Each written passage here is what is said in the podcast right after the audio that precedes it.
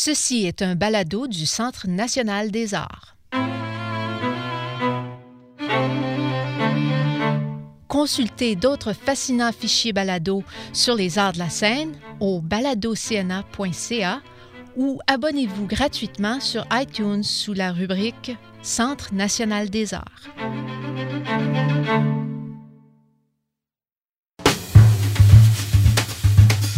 Ici Julien Morissette. Bienvenue à cette édition spéciale de la balado-diffusion Plus que du théâtre. Aujourd'hui, je vous propose les meilleurs moments du lancement de saison 2018-2019 du théâtre français qui a eu lieu en avril 2018. Au cours de cette émission enregistrée devant public, vous entendrez les artisans des spectacles qui seront présentés lors de la prochaine saison. Commençons avec un regard global sur l'offre 2018-2019 en compagnie de Brigitte Henkins, directrice artistique, et Mélanie Dumont, directrice artistique associée, volet enfance-jeunesse. Mais en fait, c'est très étrange parce que souvent, euh, en fait, la saison, ça, met beaucoup de temps à s'édifier, presque un an et demi, deux ans, parfois trois, parce qu'il y a des projets qui sont enclenchés euh, depuis très longtemps, puis qui tombent, hein, Christian, puis qui, reviennent. Euh, ah, ça marche pas cette année. Donc, puis finalement, c'est comme des fils qui se tissent petit à petit, une espèce de couverture de laine. Je sais pas si vous tricotez, mais moi, oui. Quand je m'ennuie. Mais euh, donc, il euh, n'y a pas d'idée prédéterminée, euh, mais au bout d'un moment, quand on a tiré tous ces fils et, mis ensemble ces univers, en fait, ces artistes, eh ben, on s'aperçoit qu'il y a des choses qui ressortent, mais ce n'était pas forcément intentionnel, en fait. Donc, effectivement, après coup, j'ai dit, mon Dieu, mais c'est plein de personnages mythiques qui sont revisités, qui sont modernisés, qui sont vus par des artistes contemporains. Puis, évidemment, c'est plutôt le contemporain qui nous intéresse. Là. c'est chouette aussi que le regard de, gens euh, qui sont ancrés dans une société, euh, ce regard euh, revisite en fait des mythes anciens. Donc, moi, je dis toujours que le théâtre, c'est les anciens qui viennent sur scène. En fait, on convoque les anciens sous le regard de gens neufs, en quelque sorte. Il y a la notion de désir aussi qui semble être assez présente dans ce qu'on propose. C'est vrai, c'est une saison pornographique? Non. Je vais voir si vous dormiez là. Non, c'est vrai, il y a beaucoup d'érotisme euh, à travers ça, mais le désir, en fait, c'est à la base du théâtre aussi, parce que c'est le désir de prendre la parole, c'est le désir de s'exprimer, puis c'est le désir des spectateurs de rencontrer euh, ce qui se fait sur scène. Comme vous savez, au théâtre français, c'est quand même vous, êtes, vous êtes un public particulièrement averti et aventureux, donc en fait, vous savez que vous allez découvrir des nouvelles formes aussi. Donc c'est votre désir qui fait que ça a lieu. Donc ça, c'est très précieux. Mélanie, j'aimerais qu'on parle aussi de, cette saison euh, enfance-jeunesse. Euh, je crois que tu étais extrêmement fière et, fébrile par rapport à, la proposition de, de la saison 2018-2019. Oui, effectivement. Euh, c'est toujours un, un rêve qu'on mûrit euh, longuement, qu'on qu couvre, euh, allant à la découverte euh, d'artistes, de démarches. Donc, quand le rêve s'incarne, qu'on le voit sur papier, qu'on voit les artistes qui sont là ce soir et qui nous accompagneront tout au long de la saison, il y a vraiment une, une grande, grande fébrilité. Puis, c'est des fidélités aussi qui se développent au fil du temps. Donc, des artistes que j'ai déjà accueillis par le passé, d'autres dont je suis la démarche depuis longtemps. Donc, de pouvoir les accueillir pour la première fois, c'est extrêmement euh, excitant. Hein? Ben, il y a aussi dans, dans, la, proposition enfance-jeunesse ce, regard contemporain sur certaines figures mythiques aussi. Je trouve ça, je trouve ça formidable que tout soit lié à travers, euh, à travers les deux programmations quand même. Ben, ça fait longtemps que Brigitte et moi, on, se côtoie. Puis je pense que de manière... À chaque, à chaque saison, ça m'étonne. Il y a un dialogue qui se tisse à travers euh, nos saisons, à travers les, les choix de spectacles qui nous font voyager dans, à travers différentes formes. Mais on retrouve toujours un, fil qui se tisse. Il y a une grande émulation euh, qui viennent de, la part de Brigitte. Je la, regarde, je la regarde faire ses choix avec euh, amour, avec euh, générosité, avec toujours cette, flamme vive dans le, dans le regard. Puis ben, j'ai envie de faire la même chose. Donc j'ai envie voilà, d'être à la hauteur. Ben justement, écoutons Catherine Bourgeois, metteur en scène, conceptrice et idéatrice de Dis Merci, un spectacle tout public à partir de 14 ans. Catherine est une des cinq artistes de la relève théâtrale qui a reçu 5000 dollars lorsque Brigitte Henkins a reçu le prix du gouverneur général pour les arts du spectacle en 2017. Catherine Bourgeois nous parle de la démarche de la compagnie Joe, Jack et John. Bien, la démarche euh, s'articule autour de, en fait, de, ce que j'aime faire, c'est de rassembler des, euh, des euh, équipes d'artistes autour de moi qui, qui viennent vraiment d'horizons différents. Donc, euh, puis ensemble, on crée de façon collective, donc euh, collaborative, les textes. Donc, c'est une écriture de plateau qui émerge. Puis souvent, c'est en lien avec des thèmes ou des, des sujets sociaux, en fait, qu'on entend un peu, en fait, en réponse à ce qu'on entend dans les médias ou avec la société. Donc, quand je dis horizon fort différent, je parle de entre autres des acteurs qui, vivent avec un handicap, euh, des gens aussi ou des artistes qui sont issus de l'immigration.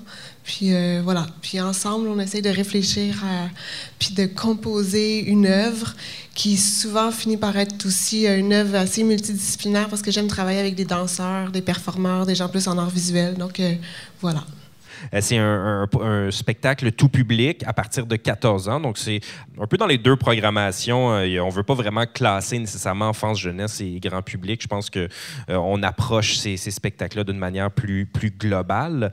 avec, avec Merci, là, on parlait du rapport à l'autre. En fait, la prémisse de base, c'est vraiment quatre voisins qui se rassemblent pour accueillir, parrainer une famille de migrants syriens, de réfugiés qui arrivent au pays. Donc, on a vu ça un peu autour de nous euh, depuis quelques années.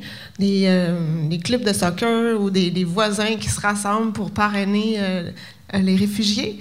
Donc, c'est vraiment ça la prémisse de base. Mais euh, au fil de la préparation, donc ils préparent la fête, puis on est à à une heure de l'arrivée de la famille. Puis donc, euh, au fil de la préparation, on se rend compte que euh, les bonnes intentions, la bonne volonté de chacun se confrontent un peu à la réalité de nos préjugés. Puis de.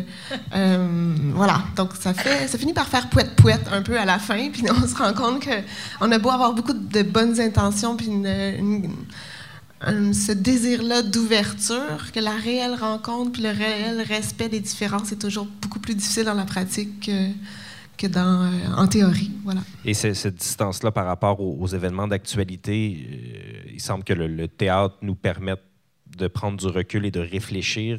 Pour vous, qu'est-ce que ça, qu'est-ce que ça apporte de plus à, la réflexion par rapport à, l'immigration et par rapport à l'accueil de, de, l'autre, finalement? Oui, mais c'est ça qu'on a commencé le processus. Euh, euh, Justin Trudeau venait juste d'être élu, donc on est euh, deux ans et demi plus tard. Puis, donc, on a beaucoup suivi, en fait, ces récits-là de familles ou de groupes qui essaient de parrainer. On a aussi les espèces de de désir d'accueillir, mais en même temps aussi de fermeture. Donc, on a suivi vraiment ça dans les médias pour inspirer euh, la création. Puis, à l'intérieur de l'équipe, il y a un membre de l'équipe aussi qui est arrivé euh, comme réfugié de la RDC, donc du Congo. Euh, donc, ça aussi, ça a nourri la création. puis, j'ai choisi vraiment quatre acteurs qui avaient un peu une histoire de migration dans leur parcours. Donc, ça rassemble ces questions-là de migration, puis de mouvance, puis pourquoi on part, puis comment on arrive, puis comment on est accueilli. C'est vraiment à la base même de... on l'a vécu dans l'équipe au quotidien en travaillant. Après Catherine Bourgeois, c'est le metteur en scène Christian Lapointe qui s'est joint à nous sur scène. Ben Brigitte, c'est, Christian est un artiste aussi que, que, tu suis, que tu chapeautes ou que... Je, je... tout bébé. Bébé? Je l'ai accompagné. J'étais, j'étais soi-disant son mentor, mais il, avait, il savait déjà ce qu'il voulait faire. Il faisait semblant de m'écouter, puis il en faisait qu'à sa tête, ce qui est très bien. Ben oui. Ben, sous ta direction artistique, Brigitte, on l'a accueilli avec Le Promenoir, qui était ce, parcours déambulatoire euh, autour du CNA et à l'intérieur. Il y a aussi eu L'Homme Atlantique de Marguerite Duras dans, les dernières années, pièce dans laquelle on, jouait avec euh, ben, notamment la, projection, les caméras vidéo. Et donc, Christian est, quelqu'un de son temps, de son époque. Hein? Quand même, tu manies le la technologie avec brio? Bien, il y, a une sensibilité à, vouloir aussi déjouer les formes, les formes du théâtre. Et ça, je trouve ça euh, extrêmement intéressant. Là, ce qu'on va nous proposer dans cette saison 2018-2019, euh, Christian, euh, le reste, vous le connaissez par le cinéma. Un texte de, Martin Krimp, c'est, je crois, le deuxième auquel tu t'attaques? Ben, c'est un auteur que j'utilise beaucoup dans les travaux pédagogiques. Donc, c'est un auteur qui qui force les interprètes à penser à voix haute, donc que la parole ne soit pas euh, affirmée, mais qu'elle soit le fruit d'une pensée qui se fabrique en direct. Donc pour les jeunes interprètes à l'école, c'est très très très fertile parce que ils apprennent que parler en scène, c'est pas parler, c'est penser à voix haute. Donc, c'est un auteur que j'ai beaucoup chéri dans la méthode pédagogique. Et puis, oui, au Trident euh, et à la place des genres, j'avais monté une pièce qui s'appelle Dans la République du Bonheur il y a euh, trois ans de ça. Et donc, quand ça a commencé à jouer, j'ai reçu cette nouvelle pièce qui est une réécriture des Phéniciennes de Euripide. Et puis, euh, donc, je me suis tout de suite lancé dans, dans cette aventure-là. Et euh, la seule chose qu'on sait pour l'instant, euh, du moins ici, c'est que tu vas utiliser les, euh, les codes de l'école. Je trouve ça, je trouve que le lien est intéressant avec l'utilisation que tu fais de Crimp dans, ton approche pédagogique. Est-ce que, qu'est-ce que tu peux nous dire là-dessus? C'est drôle parce que dernièrement, je pensais à Zulu Time de Robert Lepage. Je ne sais pas si certains d'entre vous avaient vu ça. Puis c'est Robert qui est dans les avions puis les aéroports. Puis là, tu dis, ben oui, il passe sa vie dans les avions puis les aéroports. Donc, il fait une pièce qui est dans les avions, dans les aéroports. Puis là, ben, moi, ça fait quasiment passé 12 ans là, que j'enseigne à tous les ans. Puis là, je me suis dit, ah, ça doit être pour ça que je me retrouve pris encore dans l'école. Non, mais blague à part, c'est la Thébaïde. Donc, la Thébaïde, euh, c'est l'histoire euh, de la malédiction de la famille d'Édipe. Hein. Donc, Édipe qui euh, tue son père sans le savoir parce que son père s'était fait dire par Apollon de ne pas se reproduire. Et puis ensuite, marie sa mère parce qu'il répond à l'énigme de la sphinge, qui est un, sphinx là, féminin qui, qui euh, terrorise la cité de Thèbes parce que euh, le roi de Thèbes a violé un enfant. En tout cas, très complexe, toute cette histoire-là. Et ce qui est intéressant, c'est que Martin Crimp en fait un peu euh, une vulgarisation, comme si c'était le mythe grec fondamental pour les nuls. Et, euh, c'est très, très excitant parce que c'est une histoire qu'on connaît toutes. Hein. Si on dit bah, qui est Jocaste, qui est Cadmos, on se l'est fait raconter plein de fois. Pourtant, elle reste obscure, cette histoire-là. Et là, lui, il nous la rend d'une simplicité, euh, d'une façon didactique et ludique. Il y en a un qui couche avec sa mère. C'est tout ce qu'on se rappelle. C'est tout ce qu'on se rappelle. il a tué son père et couché avec sa mère. Euh, puis après, quand il comprend ça, il se crève les yeux. Donc, euh, euh, mais là, cette métaphore de l'apparition de la conscience humaine, que, qui est la thébaïde, hein, le Crimp a fait une affaire ludique, puis à la fois assez fascinante dans les, la mise en contexte qu'il fait, parce que c'est l'histoire des deux fils d'Édipe qui, euh, quand leur père se retrouve là, maudit par ses fils, puis euh, euh, comme chassé du, pouvoir, eux, ils disent on va partager le pouvoir une année sur deux. C'est les frères d'Antigone, en fait. C'est les frères d'Antigone et d'Ismène, exact. Donc, Polynice et Éthéocle. Et là, dans l'histoire, Polynice, il dit ben, Moi, je suis plus jeune, je vais partir, je vais revenir dans une année. Et puis là, dans une année, tu me donneras le pouvoir pour une année, tu partiras. Puis, quand il revient après la première année, ben, son frère aîné, il dit non, je ne t'ordonne pas le pouvoir, je le garde. Et donc, c'est toute cette question entre le choix qui, est offert à nous, finalement, c'est un choix entre la dictature ou l'alternance. Hein. Ici, ça fait 150 ans que c'est bleu 4 ans, rouge 4 ans. Bleu 4 ans, rouge 4 ans. Il n'y a pas eu, aux États-Unis, démocrates, républicains. Hein. Donc, c'est cette question entre le choix, c'est le choix entre l'alternance, ça, c'est ce qu'on appellerait la démocratie, qui finalement est une extension à la guerre. Hein. Nous, les démocrates, on est, on est guerriers, finalement. Et donc, c'est toute cette question euh, complexe. Et puis, il fait, euh, comment je dirais ça, il fait euh, il fait du cœur des Phéniciennes, qui sont des femmes en, déplacement, qui se font comme donner comme un tribut parce que Cadmos, c'est le fils du roi de Tyr qui était parti à la recherche de sa fille Europe, de sa sœur Europe, qui a été enlevée par Zeus, qui était sorti de la mer comme un taureau. Je suis perdu là. Et donc, Cadmos, lui, c'est un Phénicien, donc c'est un Libanais. Et là, les Phéniciennes, dans la pièce de Répide, c'est comme si elles sont un tribut, elles, sont comme données à Apollon, comme si euh, euh, je sais pas comme les filles du roi. Ou, donc, il y a toute la question aussi de la transaction des femmes, de, des déplacés. Et euh, lui, il fait de ça, euh, au lieu que le cœur soit un cœur observateur, c'est le cœur actif. Donc, c'est comme, et il appelle le cœur des filles. Et donc, il joue avec cette idée qu'on retrouve là chez Tiquin, donc le concept de la jeune fille, qui est un objet dans lequel le capitalisme sauvage a tout mis et qui permet de tout vendre et auquel on joue tous, euh, on joue tous à, la jeune fille finalement. Et puis, il, euh, comme on dit en bon français, il empower ce cœur-là. C'est comme si ce cœur de jeune femme forçait le reste du casting à jouer la thébaïde, comme si ces jeunes filles voulaient que cette métaphore de la conscience humaine soit mise en scène. Donc, euh, ce cœur de jeune femme qui pose des questions sans cesse, comme des énigmes, euh, ben, il, euh, il y a des moments où Crimp, une façon la façon dont il le positionne, on se retrouve comme dans un quiz ou comme dans un test scolaire. Et là, je me suis dit, ah tiens, le cœur, c'est un- c'est une école, puis c'est un cœur de jeune femme dans l'école qui force toute le- le- l'école à jouer la thébaïde et qui, euh, comme, reprennent le pouvoir, si on veut, sur... euh, mais c'est un point de départ, évidemment, on entre en création, on a une semaine de fête. Là, de ce point de départ, tout est possible, hein? La, la création, ça éclaircit en fait les choses. hein. Puis euh, ça, ça- ça nous est révélé, nous les artistes, en général, on, on- c'est le monstre qui émerge, puis euh, hein, on, on enlève les morceaux qui ont l'air de trop, puis c'est pas nous qui déc- En tout cas, on, fait, on prend des décisions quand même. Là.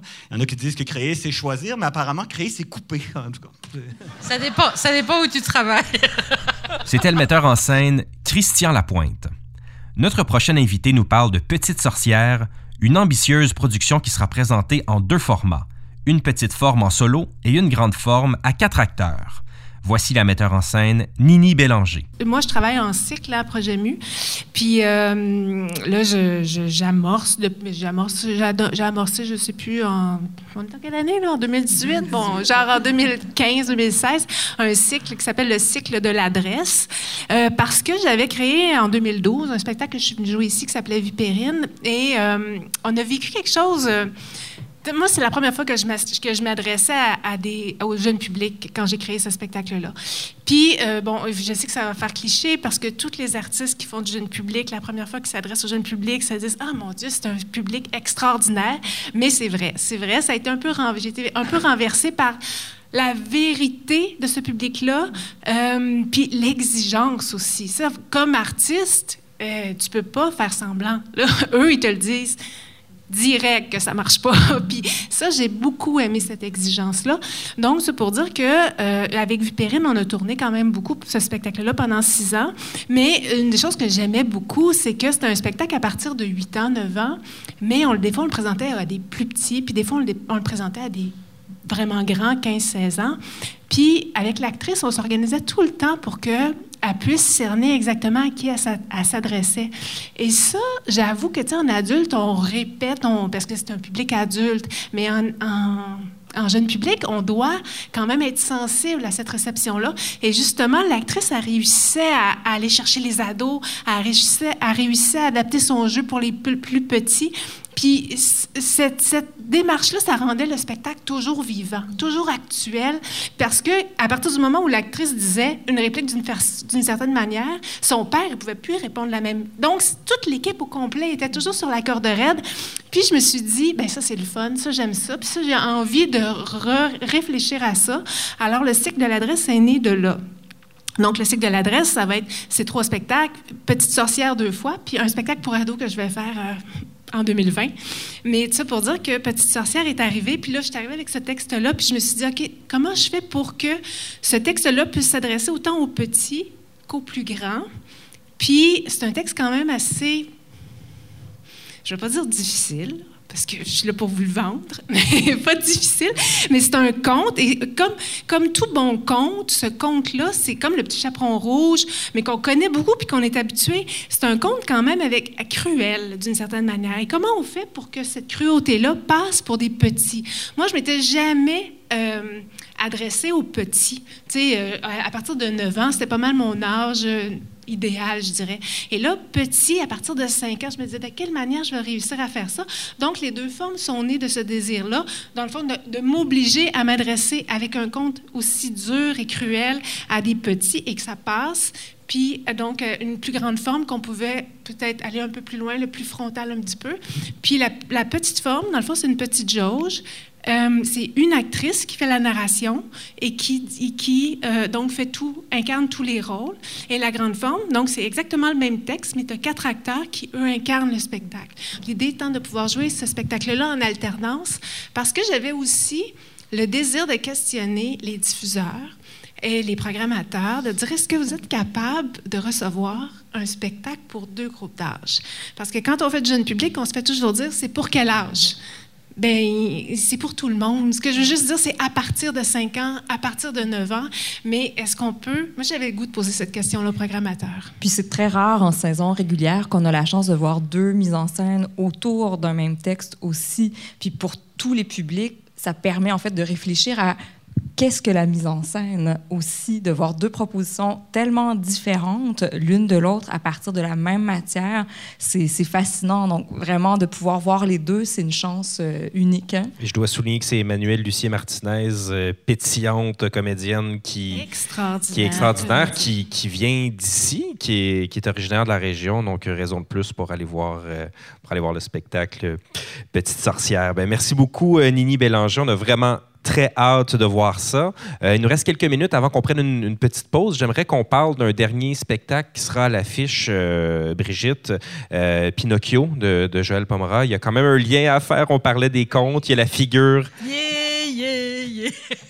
Joël Pomera qui en est à sa quatrième présence dans, dans, les dernières années depuis que tu es directrice artistique ici, Brigitte. Il y a eu Saïra, il y a eu Cendrillon euh, et puis l'étion des, deux Corées. Exactement. Donc Joël Pomera qui est, qui est vraiment pour moi le grand artiste français euh, contemporain, peut-être européen. En fait, c'est un, un, auteur, c'est un auteur de plateau aussi, c'est un créateur avec un immense talent, un homme engagé euh, complètement dans son art au, au point d'y laisser sa peau parfois. Quelqu'un qui est d'une intelligence, d'une subtilité euh, qui a un regard d'innocence aussi sur la vie, ce que je trouve vraiment beau. Puis lui, justement, il coupe les frontières entre jeunesse et grand public. Donc, il, s'approprie le, mythe de Pinocchio pour en faire un spectacle iconoclaste, mais qui rejoint de 5 à, comme on dit chez Tata, c'est quoi, de 5 à 77 De 7 à 77. C'est ça. Mais on est vraiment content parce que ça fait très longtemps qu'on travaille pour, euh, pour qu'ils reviennent chez nous. Puis euh, actuellement, il pas en création de nouveaux spectacles, donc euh, c'est vraiment merveilleux.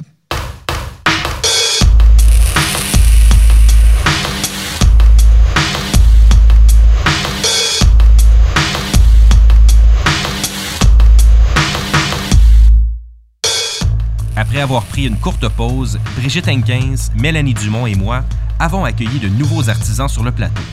Commençons avec Philippe Cyr, co-concepteur et co-idéateur de Ce qu'on attend de moi, un spectacle imaginé et créé avec Gilles Poulain-Denis. Philippe Cyr nous parle de ce travail de collaboration. Ben, Gilles euh, vit à Vancouver, alors ça se passe beaucoup sur Skype.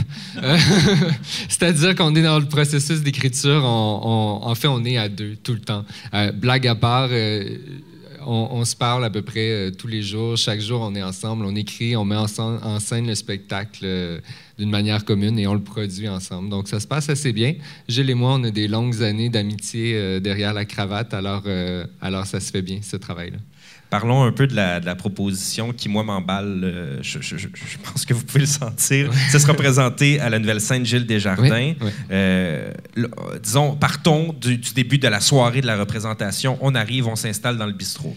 Ben, on arrive, on s'installe dans le bistrot. Euh, Gilles et moi, on est là. On vous accueille euh, gentiment avec notre, meilleur sourire. Et puis, à un moment donné, on demande aux gens de, de se lever et on fait un petit jeu d'élimination. Euh, et euh, pour arriver euh, jusqu'à choisir une personne, c'est-à-dire que le public le soir même, c'est pas nous qui faisons le choix, mais le public le soir même finit par choisir une personne qui va devenir l'unique acteur de la représentation. Alors on donne à cette personne-là une oreillette, un lavalier, et Gilles et moi allons guider la personne pour l'entièreté de la représentation.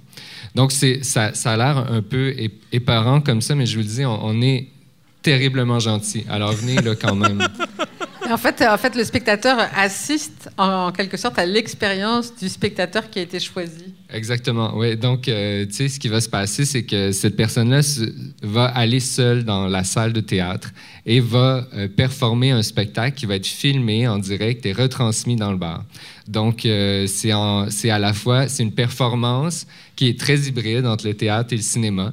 Et voilà. Est-ce que vous avez des, des, œuvres de référence ou des propositions de la sorte qui vous ont soit inspiré ou qui vous guident un peu dans ce travail de création? Ben, je ne sais pas si certaines personnes ici ont vu le travail de Gob Squad, mais euh, il y, y, a une parenté là. Euh, il y a une parenté aussi avec euh, le travail de Jaco van der Mel, avec, avec Kiss and Cry. Je ne sais pas si vous avez entendu parler de ce spectacle-là. Qui, qui, a été présenté à Ottawa ici. Vous l'avez présenté. Ah oui. On a beaucoup de goût ici. Ben, non, mais ça, je, On n'accueille que les meilleurs.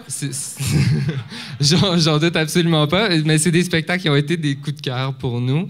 Euh, mais en même temps, ça ressemble à ni un ni l'autre. C'est notre proposition. Euh, du, début à la fin, mais c'est des coups de cœur. C'est des petits. On, regarde comment ils font, puis après ça, on, le met un peu à, notre main.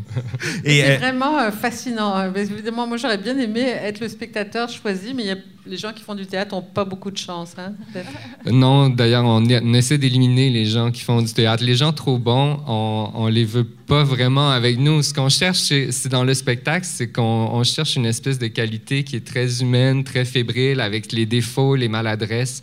Euh, toute la beauté qu'un travail de caméra, qu'un travail plus cinématographique peut révéler, ben, c'est ce qu'on va chercher avec, euh, avec la proposition. Et je disais que c'est inspiré euh, du travail du neurobiologiste français Henri Laborie. Comment ça s'inscrit, ça, dans, dans la proposition? Bien, sûrement, certains d'entre vous ont lu le travail de ce neurobiologiste-là qui a, écrit L'éloge de la fuite, qui est un fameux livre des années 70. Et euh, Laborie est, sociologue, philosophe aussi un peu sur les bars. Et euh, lui, il fait l'éloge de la fuite. En fait, il décrit la seule fuite possible pour l'être humain. Décrit la seule fuite possible euh, dans la drogue, la maladie mentale ou l'imaginaire. Ben, des trois options, nous, on a choisi l'imaginaire. Après avoir tenté les deux premières ou. Euh? Après avoir essayé les deux. Le reste appartient à ma vie personnelle. Non, mais.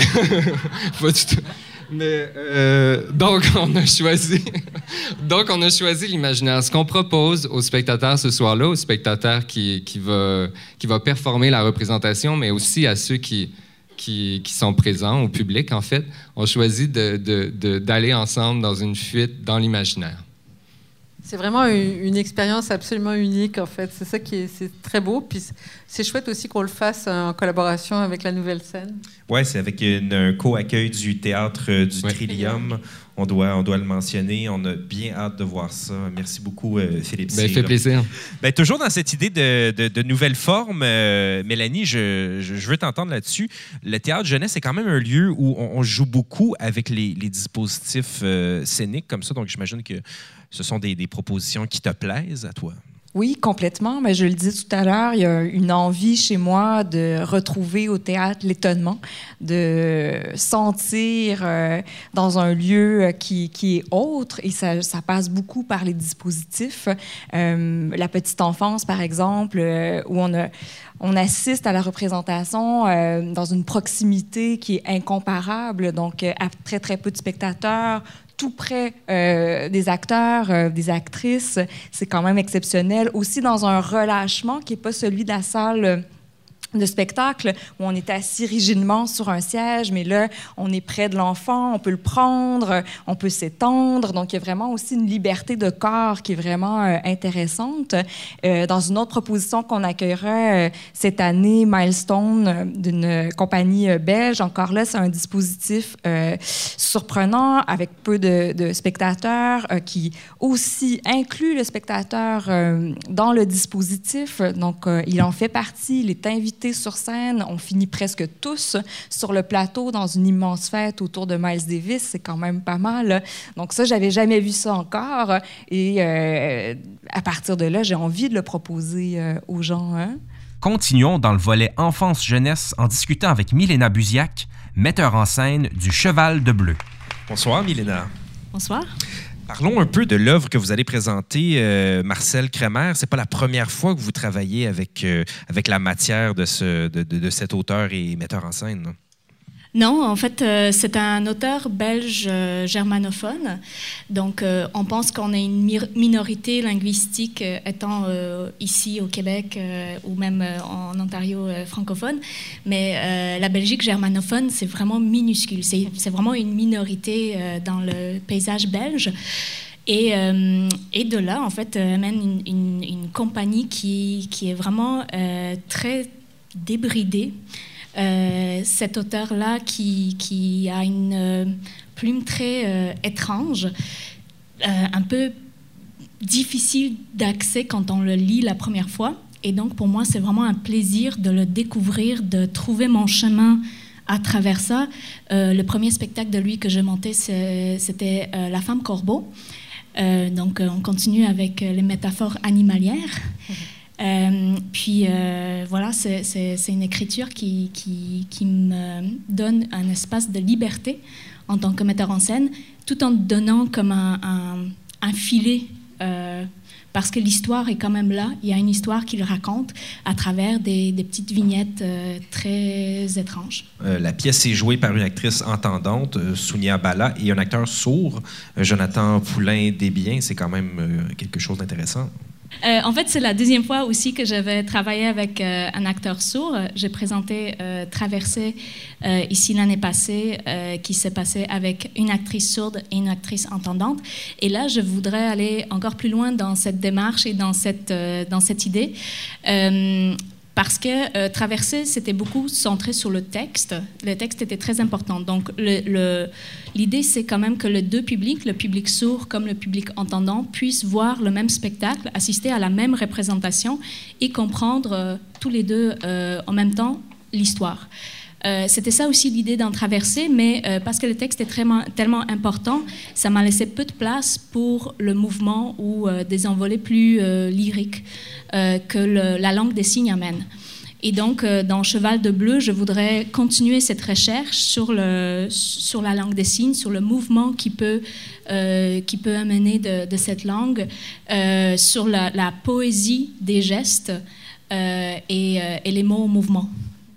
Et Mélanie me faisait remarquer en parlant du spectacle qu'il y a encore une fois cette idée de, transmission qu'on retrouvait dans Traversée qui se retrouve dans le Cheval de Bleu. Oui, c'est vrai, c'est l'histoire euh, d'une jeune fille qui vit avec son grand-père euh, et, et le grand-père lui a légué ses histoires. C'était toutes des, histoires de chevaux et le plus important, c'était le cheval de bleu. Et on dit bien le cheval de bleu, c'est pas un cheval bleu, c'est vraiment euh, un cheval qui vient du bleu.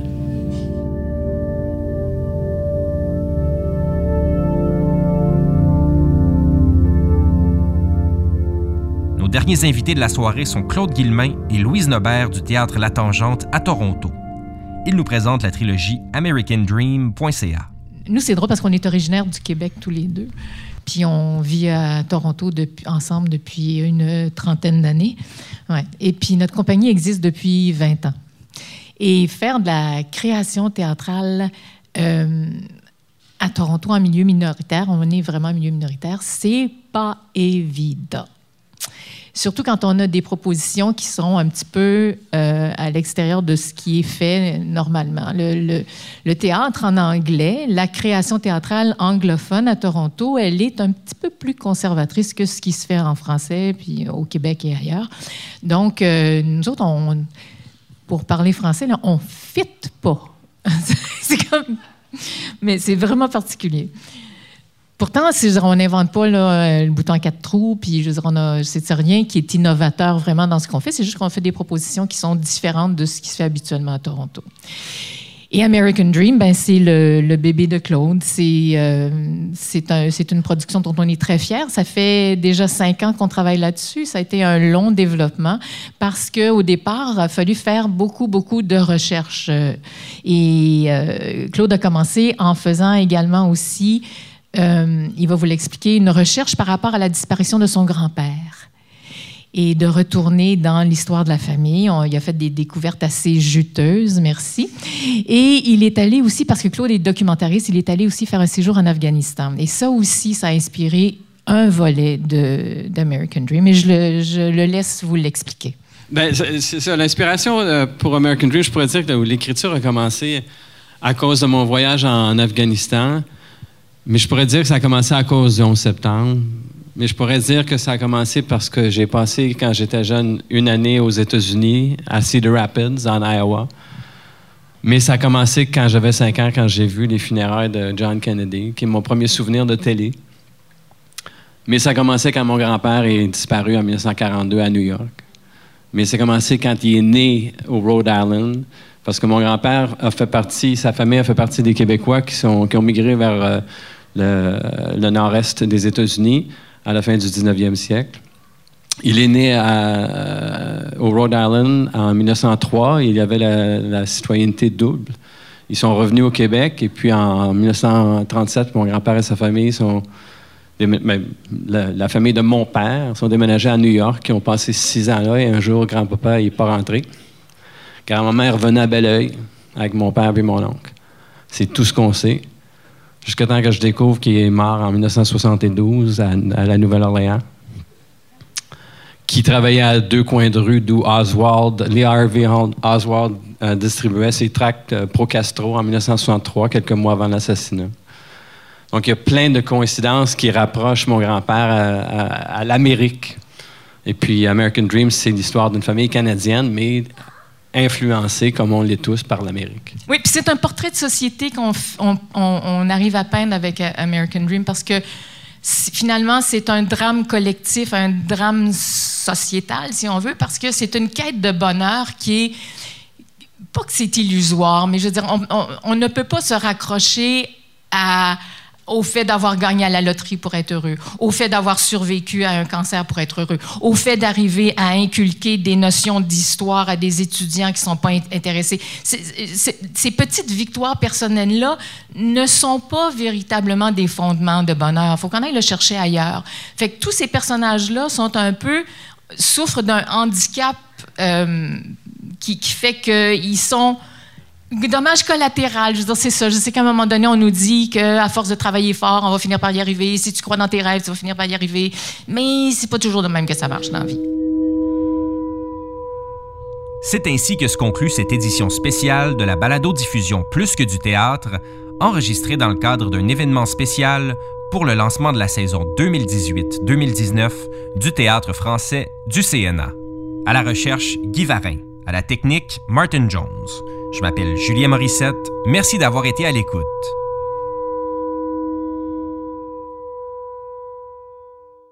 Ce balado du Centre national des arts a été enregistré à Ottawa par l'équipe des nouveaux médias du CNA. Écrivez-nous à baladocna.gmail.com. Vos commentaires et vos questions sont pour nous très précieux. N'oubliez pas, Consultez le site web baladocna.ca pour voir d'autres fascinants fichiers balado du CNA ou abonnez-vous gratuitement sur iTunes sous la rubrique Centre national des arts. Le Centre national des arts du Canada vous dit à la prochaine.